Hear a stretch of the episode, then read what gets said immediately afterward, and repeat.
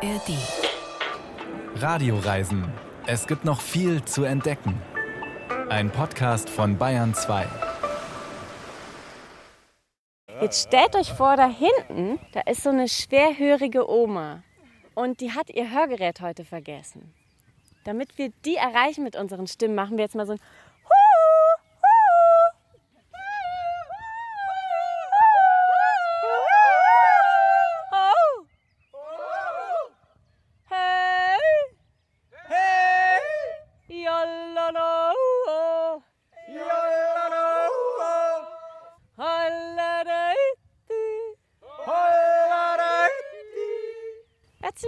Glückwunsch, ihr könnt jetzt schon jodeln.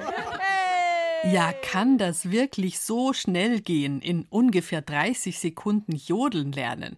Im Prinzip schon, jedenfalls wenn man sich traut. Wie es dann doch ein bisschen ausführlicher geht, das werden wir heute hören in den Radioreisen. Denn heute geht es ums Ausprobieren, ums einfach machen, um Gestalten und Bewegen und letztlich um das tiefe Eintauchen in eine Kultur, weil man seine Hände, seine Stimme, seinen Körper benutzt und nicht nur durch die Gegend läuft und schaut, so wie sonst bei der klassischen Sightseeing-Reise. Es gibt überraschend viele kreative Ideen, wie man bei einer Reise Unvergessliches erleben kann. Bärbel Wossack ist am Mikrofon und ich verspreche, es gibt viel zu entdecken.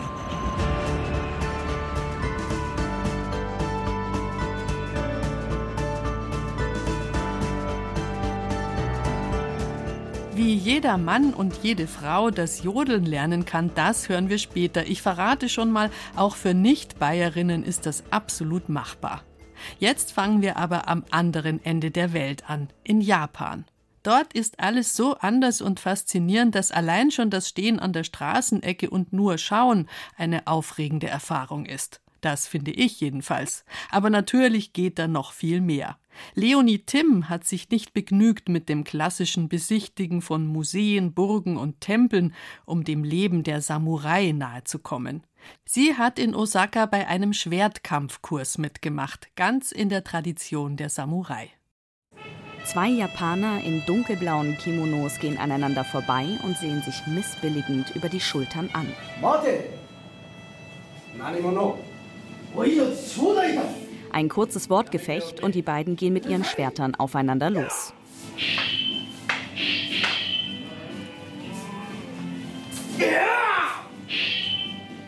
Ihre Schritte und Schläge sind choreografiert. Sie tanzen fast schon mit ihren Schwertern zum Takt der Musik.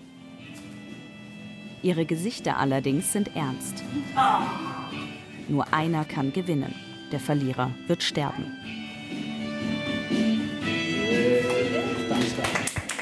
Zumindest wird er so tun, als ob. Denn wir sind hier nicht im Japan der Shogun, wir sind hier in einem hell erleuchteten Raum mit einem beigen Linoleumboden und einer Spiegelwand. In der Japan Tadedo Association in Osaka unterrichtet Harima Satashi die Formen des japanischen Schwertkampfes Kenjutsu. Für Ausländer bietet er eine Quick Samurai Experience, einen Schnupperkurs im Kampf mit Holzschwertern. Irgendwie haben mich die japanischen Krieger schon immer interessiert und ich will tiefer in ihre Geschichte einsteigen. Ein Besuch in dem Samurai-Schloss Himeji, das man von so vielen Postkarten kennt, reicht da nicht. Zusammen mit drei Freunden lasse ich mir lieber zwei Stunden lang den Kampf mit den Katanas zeigen, wie die japanischen Schwerter heißen. Zum richtigen Samurai-Erlebnis gehört, nach Ansicht der Schule, ein Kimono. Also darf sich jeder von uns vier zuerst ein Kimono aussuchen. Wir zwei Frauen schlüpfen in kunstvoll verzierte und bestickte bunte Einteiler. Die beiden Männer tragen einfarbige dunkle Kimonos aus Jacke und Hose. Die Samurai waren die Stilikonen ihrer Zeit. Die gesamte japanische Gesellschaft wollte tragen, was Samurai tragen. Die setzten aber nicht unbedingt auf modische Accessoires, sondern eher auf praktisch und bequem. Am wichtigsten war die Bewegungsfreiheit. So frei gekleidet, also angezogen wie echte Samurai, gehen wir in den Unterrichtsraum und setzen uns auf den Boden in einen Kreis. Die Beine haben wir unter uns angewinkelt, die Hände auf den Knien. Vor uns liegen lange Schwerter aus Holz. Heute zeige ich insgesamt 35 Figuren. Einige davon ergeben anschließend eine Choreografie, die ihr am Ende der Stunde können sollt. Erklärt uns unser Lehrer Hari. Jo übersetzt für uns. Ein Samurai trägt sein Schwert immer links, damit er es mit der rechten Hand ziehen kann. Hari steht auf und zeigt uns, wie wir das Katana halten sollen. Mit der rechten Hand oben, mit der linken unten. Im Spiegel an der Wand kontrolliert er seine Körperhaltung. Es ist wichtig, das Schwert schnell aus der Scheide ziehen zu können. Dafür braucht man Platz, um den ersten Schlag des Gegners gleich parieren zu können. Wenn sich ein Links- und ein Rechtshänder gegenüberstehen und gleichzeitig das Schwert ziehen würden, könnten sie sich gegenseitig behindern. Das Schwert links zu tragen ist also die Lebensversicherung für einen Samurai. Linkshänder wurden umerzogen. Harry ist 32 und schon sein halbes Leben lang Kenshi, also japanischer Schwertkämpfer. Er lehrt die beiden modernen Formen des Kenjutsu, Kendo und Iaido. Die haben ihren Ursprung in der Schwertkunst der Samurai. Harry tritt mit seinen choreografierten Kampfszenen auf Bühnen und im Fernsehen auf. In alten Samurai-Filmen sieht man den Schwertkampf noch, sonst ist er allerdings sehr selten. Mit dem Unterricht möchte ich jedem die Möglichkeit geben, selbst zu kämpfen und diese japanische Tradition auch in der Realität zu erhalten, nicht nur im Film.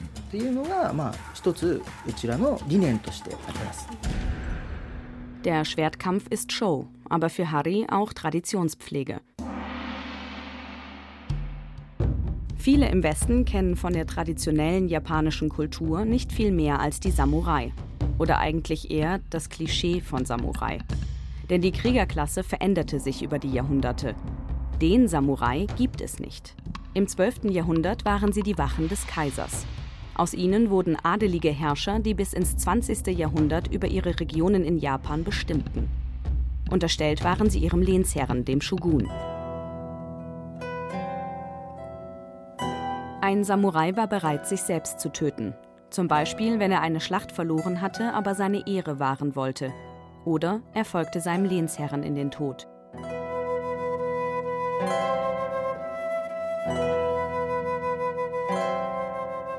Der Sebuku oder Harakiri galt als Zeichen höchster Loyalität.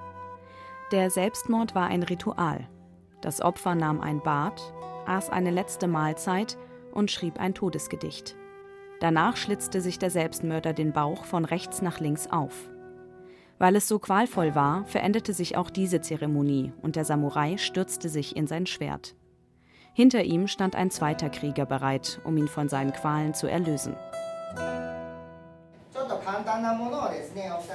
In sein Holzschwert stützt sich Harry eher nicht.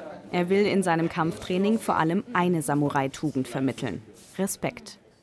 Seit dem 16. Jahrhundert durften nur Samurai Schwerter tragen. Das verschaffte ihnen Respekt und sie behandelten einander mit Respekt. Kam es zu Kämpfen, endeten die immer tödlich. Die scharfen Klingen der bis zu 5 Kilo schweren Katanas schnitten tief. Die Holzschwerter, mit denen wir kämpfen, sind Repliken. Sie wiegen höchstens 1,3 Kilo. Trotzdem ist der Muskel an Harrys rechtem Unterarm um einiges dicker als der am linken. Auch ich spüre meinen Arm immer schwerer werden nach den zwei Stunden Holzschwert durch die Luft wirbeln. Dabei hätte ich als Frau in Zeiten der Samurai kein Langschwert tragen dürfen. Frauen hatten kleinere und leichtere Schwerter, sogenannte Wakisashi. Damit konnte man mit dem ganzen Körpergewicht schneiden und stechen. Genug Theorie. Harry geht Schritt für Schritt mit uns die Choreografie durch. So lange, bis wir es alle verstanden haben. Nacheinander treten wir gegen ihn an. Harry hat uns, ganz im Sinne der japanischen Höflichkeit, die Rolle des Gewinners gegeben. Harry geht an mir vorbei. Wer bist du? Was willst du? Lass es lieber sein. Aber Harry zieht sein Katana. Die ersten beiden Schläge pariere ich. Dann drehen wir uns, die Schwerter über den Köpfen aufeinander gedrückt, einmal um uns selbst. Ich schubse Harry weg und tue so, als ob ich seinen Oberkörper von der rechten Schulter bis zur linken Hüfte mit dem Holzschwert aufschlitze. Harry sinkt schwer verletzt auf seine Knie und kippt um. Ich wische mein Schwert ab, stecke es zurück in die Scheide und sage mit kaltem Blick meine härteste Beleidigung. Bakamono, du Depp. Das Bakamono, du Depp, am Ende des Kampfes ist nicht dazu gedacht, den Gegner lächerlich zu machen, sondern es ist eher dieses Samurai-mäßige, coole. Warum hast du das nur gemacht? Du wusstest doch eh, dass du keine Chance hast.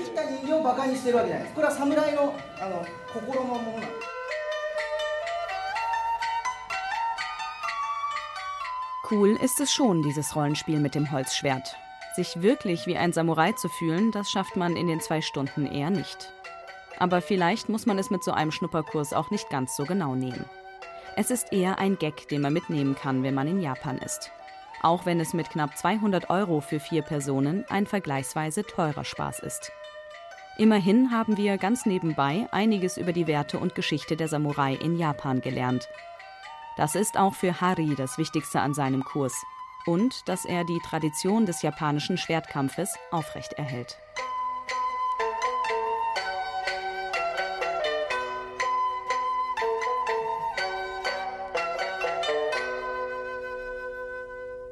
Schwertkampf in echter Samurai-Montur, das versetzt wirklich ins japanische Ritterzeitalter. Naja, ganz echt ist die Ausrüstung natürlich nicht, die hängt eher im Museum. Aber die schweren Arme nach dem Schwerte schwingen, das ist definitiv ein echtes Erlebnis.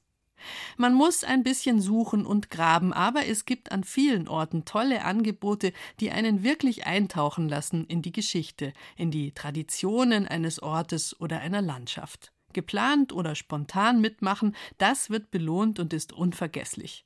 Ich habe zum Beispiel mal Warhol-Blumen in einem schwedischen Kunstmuseum Sieb gedruckt und Porzellan bemalt in einer alten Porzellanfabrik.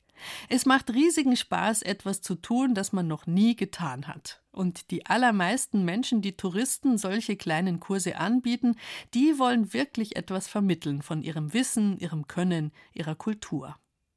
Elena Paschinger hat diesen vielleicht noch etwas unterschätzten Aspekt des Reisens zum Kern ihrer Arbeit gemacht. Sie betreibt einen Reiseblog, der sich ums kreative Reisen dreht. Und kreativ meint hier etwas ausprobieren, mit den eigenen Händen etwas lernen, was für die Menschen vor Ort schon immer zum Leben dazugehört. Creative Elena heißt der Blog, auch ein Buch ist schon erschienen zu dem Thema. Elena Paschinger erzählt uns jetzt von ihrer Begeisterung für diese besonderen Erlebnisse unterwegs. Ich habe gefragt, wie das alles angefangen hat. Ja, da gab es einige Schlüsselmomente. Nahezu alle finden sich eigentlich in Neuseeland wieder. Ich habe eineinhalb Jahre in Neuseeland gelebt und habe dort eine Organisation unterstützt mit dem Namen Creative Tourism New Zealand.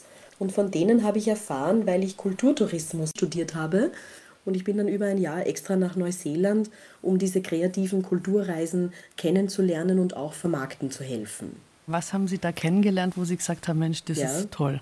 Ganz typische Kulturkurse, also so Bone Carving, Jade Carving, was eben schon den Einheimischen, den Maori, zugeschrieben wurde, dass die das gemacht haben. Dann natürlich auch modernere Kochkurse, also das schon ein bisschen vermischt mit dem kulturellen Hintergrund der jüngeren Einwanderer. Da gab es dann eben auch verschiedene adaptierte Rezepte oder Tipps, was man da machen konnte, schon eher so angloamerikanisch. Aber es war einfach Neuseeland so eine ganz eine spannende Alltagskultur, in die ich da eingetaucht bin. Die Kiwis sind sehr hands-on, also sehr handwerklich, sehr kreativ, kulturell versiert und da hat es einfach totale Freude gemacht, mitzumachen und auch diese Kulturformen der Ureinwohner, die mit den Naturmaterialien gearbeitet haben, kennenzulernen. Und dann zurück in Europa haben Sie natürlich weitergesucht, ja. nehme ich an. Richtig, aber ich musste gar nicht lange suchen, denn mein Vater hat auch schon im Tourismus gearbeitet und dann haben wir eben zusammen Kreativreisen gegründet und haben dann vor der Haustür quasi von Wien bis Vorarlberg geschaut, äh, welche Anbieter machen denn so Kreativkurse, Schnitzkurse, Kochkurse, Malkurse, Fotografiekurse, Kräuterkurse. Und da sind wir auf einiges gestoßen, ja.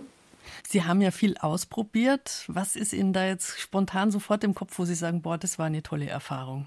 ein Aktmalkurs auf der Alm. Das war ganz, ganz spannend. Das war in der Region Altenmarkt-Zauchensee im Rahmen eines Kreativfestivals.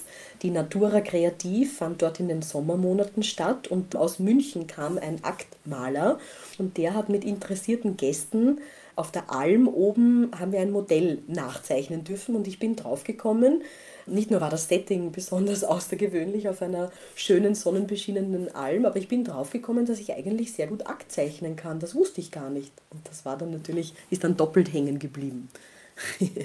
ich habe auch gelesen von einem Schmiedekurs. Genau, da hat mein Mann zugeschlagen sozusagen. Das machen auch äh, vorwiegend Männer, aber es gibt auch Frauen, die das machen. Man stellt dabei in einem zweitägigen Schmiedekurs im Südburgenland so typische dekorative Objekte. Äh, mein Mann hat einen Kerzenständer geschmiedet oder vielleicht einmal eine kleine Form, wo man was einlegen kann. Also alles, was man in zwei Tagen unter Berücksichtigung und der Anleitung rasch, rasch unter Anführungszeichen herstellen kann. Aber das war schon äh, auch eine schöne Erfahrung, weil es in einem alten Freilichtmuseum mit alten Höfen stattgefunden hat und eben auch diese typische Schmiedeambiente richtig hergestellt wurde mit den Kursleitern. Braucht man denn da jetzt besonders viel Mut, um irgend so ein Angebot mitzumachen, irgend so einen Kurs? Nein, eigentlich gar nicht. Man einfach eine gewisse Offenheit und Neugierde. Und das übernimmt oft, wenn man selber zögerlich ist, übernimmt das oft die Gruppe.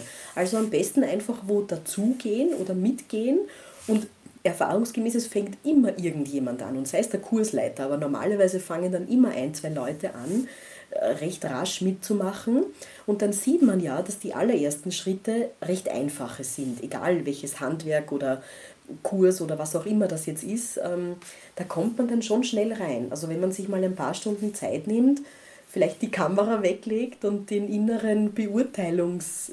Man schaut immer, man muss das gleich alles beurteilen und kritisieren. Wenn man das mal kurz zur Seite legt und sich mal ganz einlässt, dann kommt man zwei, drei Stunden später raus und denkt sich, das war gar nicht so schlecht. Ich glaube, ich mache das nochmal. Hm. also auf alle Fälle einfach machen. Also dieses Gefühl, irgendwas zu machen, was man noch nie vorher gemacht hat.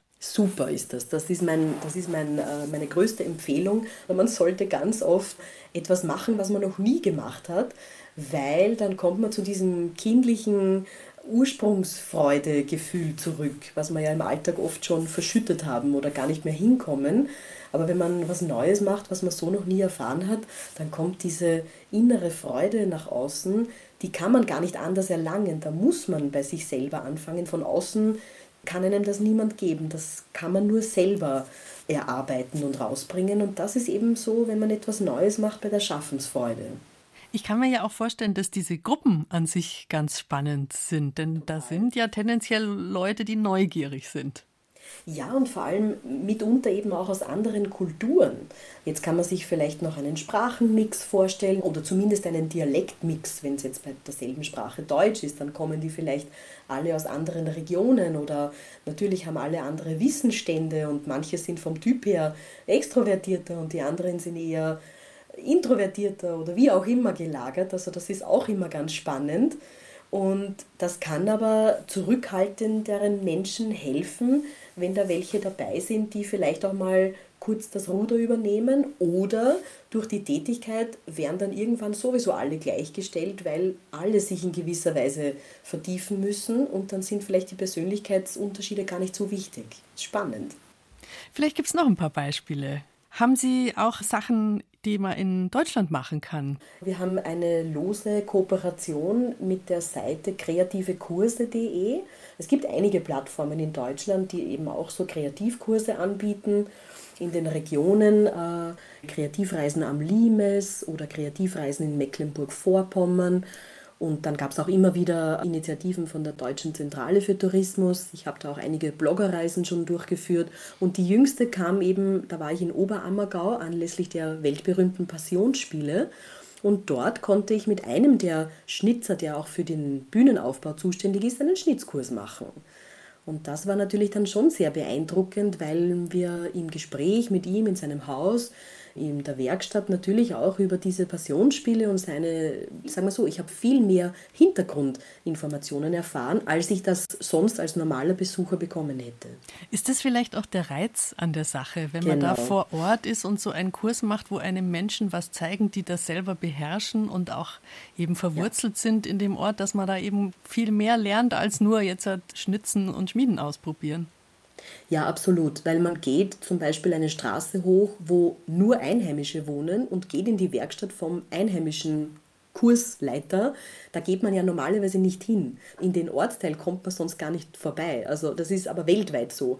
Also man kann so vieles Unterschiedliches machen. Es gibt auch in Portugal und Spanien sehr viele schöne äh, Angebote. Das Klassischste, was vielleicht auch viele jetzt schmunzeln werden, ist zum Beispiel, dass man in Spanien lernt, eine richtige Paella zu kochen so eine große Pfanne für 12 bis 15 Leute, da gibt es ja Riesenpfannen. Und das ist natürlich auch alles eine Kulturform, eine gewisse Technik. Und wenn man das mal selber macht, dann versteht man, warum die genau dort vor Ort eben so besonders ist und was auch die Kulturgeschichte dazu ist, dass das nicht bloß ein Gericht auf der Speisekarte im Ausland ist, sondern dass da das Wissen von vielen Generationen drinnen steckt. Das ist höchst faszinierend. Also Kochen ist sowieso wahrscheinlich eine gute Idee. Ja, damit können auch in meiner Erfahrung ganz ehrlich die allermeisten Leute sofort etwas anfangen. Weil manche haben vielleicht bei Handwerk oder Kunst die Scheu, äh, ich bin ja nicht kreativ, ich kann ja nicht schnitzen, ich kann ja nicht malen und so weiter. Das stimmt nicht. Es ist bei jedem Kurs noch widerlegt worden. Und beim Thema Kochen ist, ist natürlich, oder bei, auch bei Fotografiekursen, da ist natürlich die Hemmschwelle recht gering bei den meisten, weil halt viele schon im Alltag damit Berührung haben. Genau. Es gibt jetzt noch ein neues Thema auf Ihrer Seite. Da geht es um Urlaub mit Kindern, denn da sind zwei ja. kleine Kinder mit ins Leben dazugekommen. Kann man denn auch mit Kindern solche Sachen machen? Ja, selbstverständlich. Also was mir am allerersten immer da einfällt, ist typischerweise äh, Urlaub am Bauernhof. Vor allem jetzt unsere Kinder sind noch nicht sehr groß, sind erst ein Jahr und knapp vier und äh, typischerweise Erlebnisse auf einem Bauernhof, wo, wo es auch um Tiere geht oder was man da lernen und machen kann, die Arbeitsschritte oder vielleicht auch mal Butter selber herstellen, wo die Kinder ein bisschen mitmachen können. Alles, was recht unkompliziert ist oder wo sie rasch mitmachen können, das geht in die richtige Richtung, genau. Vor allem jetzt bei den Kleinkindern noch. Aber später kann man natürlich noch viel mehr machen. Also man kann auch fast dieselben Kurse wie für Erwachsene, nur halt in einer einfacheren Form oder vielleicht in einer kürzeren Form machen. Das werde ich sicher noch kennenlernen mit den zwei. Wie ist denn Ihre Erfahrung? Ist es wichtig, dass man das vorher alles plant und sich schlau macht oder hat man auch Chancen, wenn man direkt vor Ort ist und sagt, Mensch, so, ich mache da jetzt mit? Also es ist natürlich gut, wenn man von vornherein in eine Region reist, wenn man sich da informiert hat, wo das Angebot überhaupt schon mal da ist. Aber gleichzeitig kann ich sagen, in nahezu jeder Region kommt man mit ein bisschen Recherche auf genau solche Themen. Und da bietet eben Kreativreisen Österreich oder auch die örtlichen Tourismusverbände mit den Erlebnisprogrammen immer eine gute Anlaufstelle.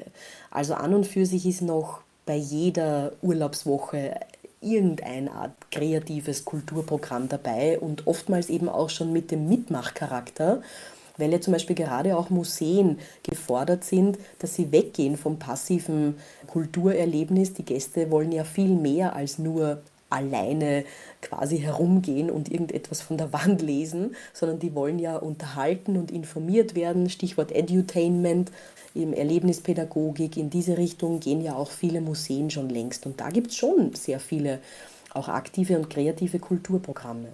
Super. Also machen und beobachten kommt alles zusammen. Ja, unbedingt ausprobieren bei den nächsten Reisen oder auch Kurzreisen oder ja, Ausflügen. Elena Paschinger war das. Noch viel mehr Tipps und Geschichten sind zu finden auf ihrer Homepage creativeelena.com. Eine Geschichte, die gut passen würde zu Elena Paschingers Seite mit dem kreativen Reisen, die wird am Starnberger See angeboten. Es ist ein Jodelkurs. Der Ruf der Berge sozusagen, nur dass hier nicht der Berg ruft, sondern der Mensch. Und dass idealerweise der Ruf weit über die Berge hallt, denn das ist der Ursprung des Jodelns. Verständigung ohne Funk und Handy in den Bergen funktioniert das auch über weite Strecken mit der menschlichen Stimme. Allerdings muss man sich das erstmal trauen, wirklich laut Hals und ungebremst das Jodeln rauszulassen.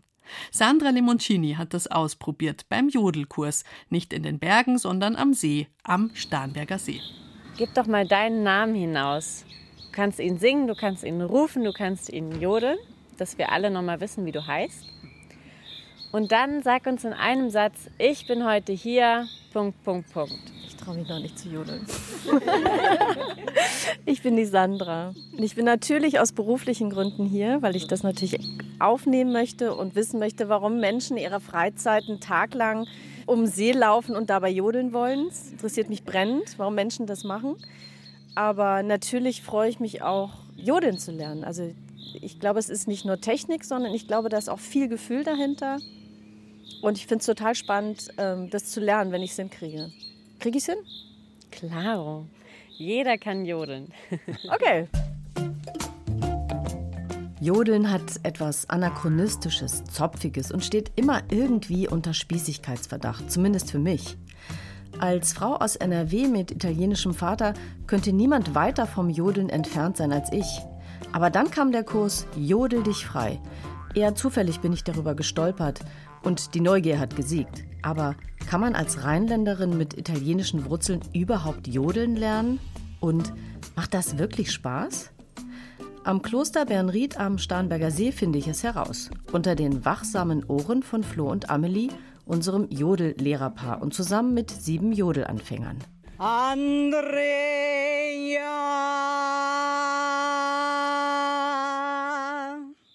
Ich bin heute hier zu tönen und das Ganze mit, mit anderen Dingen zu verbinden. Also Jodeln klappt noch nicht. Also ich bin Petra und ich bin heute hier aus Neugierde. Juhu! ich bin der Volker. Warum fangen wir im Baumkreis an? Das spürst du dann gleich. Ach, das spüre ich gleich. Bin total gespannt, was ich heute so spüre. Du kannst mit ein paar Seufzern jetzt mal alles loslassen, was heute schon war an diesem Sonntagmorgen. Oh. Die Anfahrt. Die Parkplatzsuche. Hm. das Willkommen heißen hier oh. mit Leuten, die du vielleicht noch nicht kennst. Und dann bring mal deine Aufmerksamkeit auf alles, was du hörst. Lausche einmal, die Ohren ganz weit auf, einem kleinen Willkommensgruß.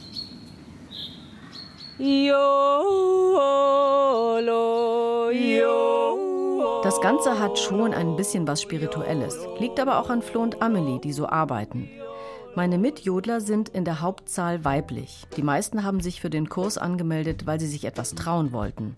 Überhaupt mal laut zu sein, ihre Stimme zu erheben oder sich selber zu hören. Einige wollen sich durchs Jodeln befreien. Zugegeben, wir sind unter uns. Da guckt einen niemand komisch an. Sich zum Obst machen ist für mich normalerweise auch kein Problem. Mir wird so schnell nichts peinlich. Aber die Tatsache, dass man hier mitten in der Natur steht, macht einen auch schon freier. Die Berge sieht man nur von weitem, aber wir laufen am Starnberger See entlang, der blau und ruhig vor uns liegt. Das Wetter ist Bombe und alle haben gute Laune. Jetzt mal kurz erklären, wo wir sind. Wir sind am Kloster Bernried in Bernried am Starnberger See. Und ja, der erste Teil des Jodelkurses ist, dass wir uns ein bisschen besser kennenlernen anscheinend. Und jetzt geht's weiter. Richtung Seeseiten. Aber wir gehen schon am See entlang, oder? Ja. Also da gibt es schöne alte Bäume. Also man kann auch schön oben lang gehen. Auch einen tollen Blick.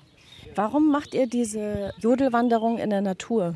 Weil die Natur dann was schon alleine mit den Menschen macht. Also diese Verbindung mit der Natur ist uns ganz wichtig und das Jodeln kommt ja auch daher. Also das ist ja entstanden, weil Mensch mit seiner Stimme im Zusammenspiel mit den Elementen einfach erkundet hat, was kann er da machen. Aber wenn er hier seine Stimme freilässt, dann kommt das Echo zurück.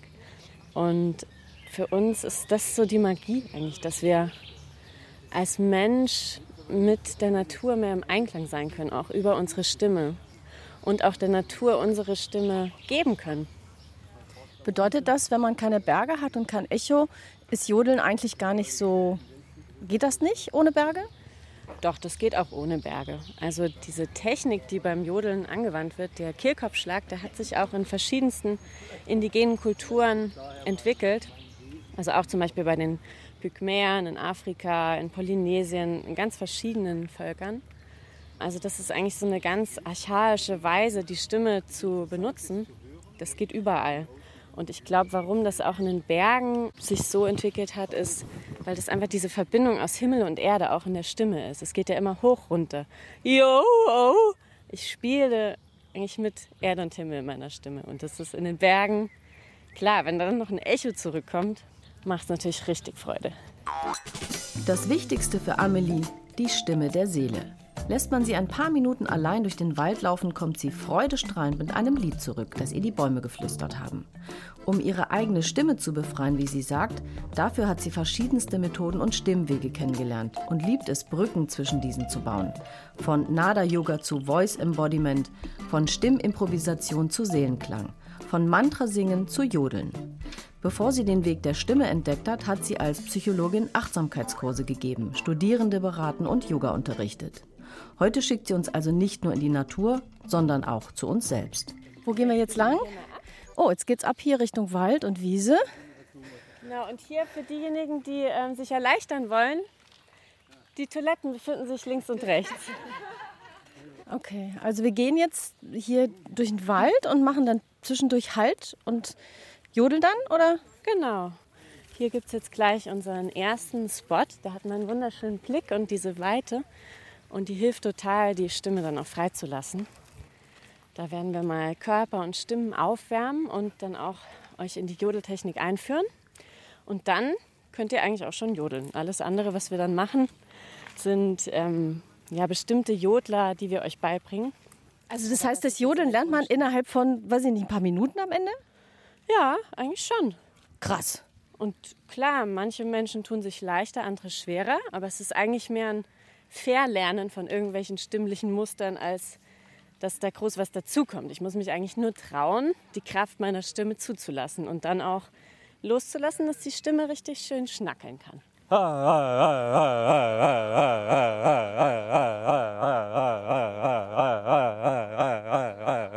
Wir brauchen heute gar nicht so viel Warm-up betreiben. Bei 26 Grad und Sonnenschein ist uns eh schon voll warm von diesem ersten Anstieg.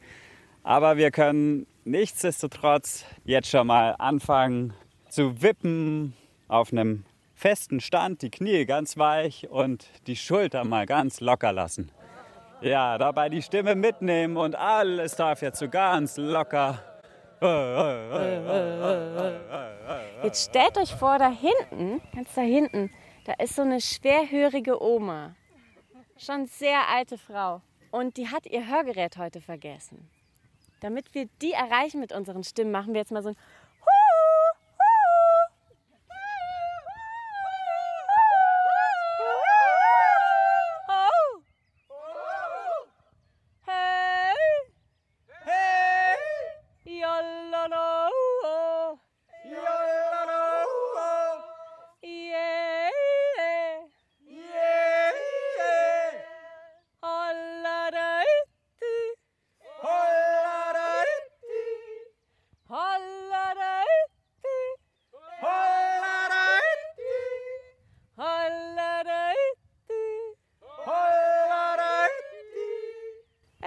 Glückwunsch, ihr könnt jetzt schon jodeln. Hey! Ihr kennt ja das berühmte Jodeldiplom und um das damit auch abzuschließen, das können wir euch hiermit aushändigen. Nee, wir haben jetzt schon das Jodeldiplom. Ihr habt jetzt schon das Jodeldiplom und wir vertiefen das jetzt mal noch mit jedem Einzelnen, um da auf Nummer sicher zu gehen.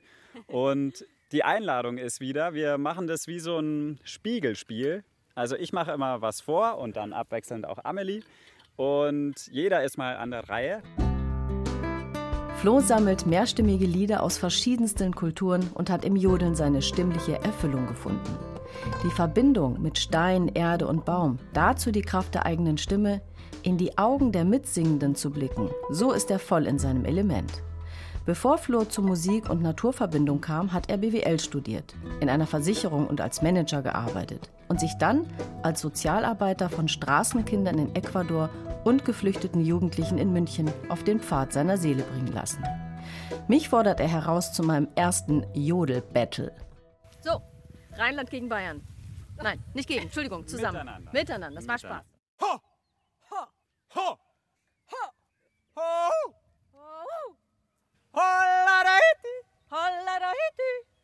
Hollareiti! Hollareiti! Hollareiti!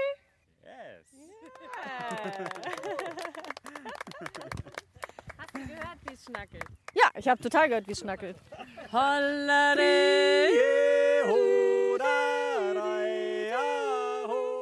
Also wir gehen hier so ein, eigentlich jetzt in den Wald rein, glaube ich. Vorbei an wunderschönen Eichen, Buchen, Linden, Holzbänken. Hunde sind dabei. Es fühlt sich eher an wie so ein bisschen wie so ein Ausflug mit. Es ist ein Ausflug. Ja, bisschen nicht wie in der Schule, sondern eher wie mit Freunden will ich jetzt nicht sagen, aber so mit netten Kollegen.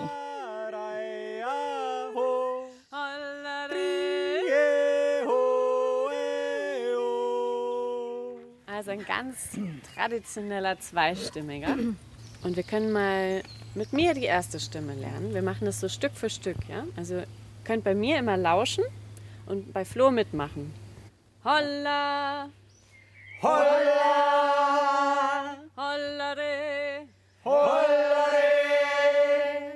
So, jetzt haben wir eine Weile schon gejodelt, haben, finde ich, schon auch eine Menge gelernt. Was hat das mit dir gemacht? Viel freier und vor allem sage ich immer so, die Glückshormone sind rausgesprudelt. Also ich fühle mich jetzt viel freier und vor allem ich überlege nicht so lange, sondern ich mache es jetzt mehr. Denken abschalten, Herz öffnen, nur noch spüren. Macht es einen Unterschied für dich, ob du in einem Raum stehst oder jetzt hier Oh ja. Wiese, See im Hintergrund? Riesengroßen Unterschied. Jodeln ist in den Bergen noch eindrucksvoller. Bei Echowiesen auch ganz toll, wenn es dann zurückjodelt. Aber macht einen ganz großen Unterschied. Bleibst du beim Jodeln? Das, was wir jetzt gerade gemacht haben, vom Ausprobieren über die Struktur finden, um dann die Freiheit in die Struktur wieder reinzubringen, das hat mich schon sehr berührt. Und ich persönlich würde es gerne weitermachen, wenn es irgendeine Möglichkeit gibt, das zu integrieren. Und vor allem diese Freiheit in der Stimme, das fände ich schon schön, wenn man das öfters mal machen darf.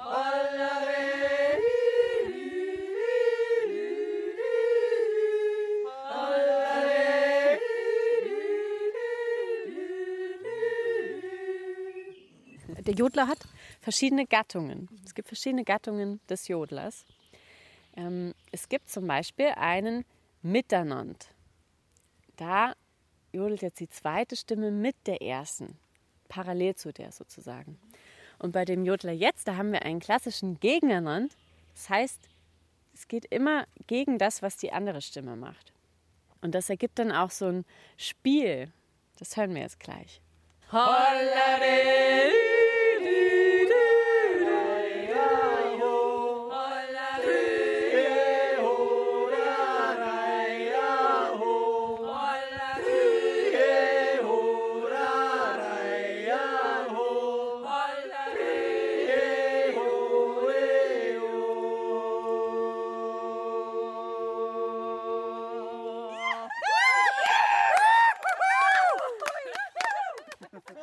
super, dann können wir jetzt gehen, oder?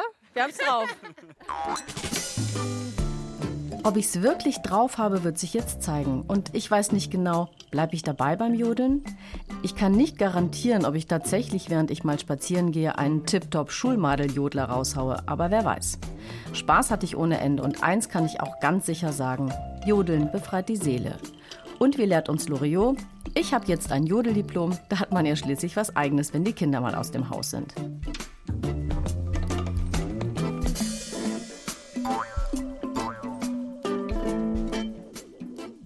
Ich muss sagen, sehr beeindruckend ist das. Und nein, niemand braucht eine oberbayerische Geburtsurkunde, um das zu tun.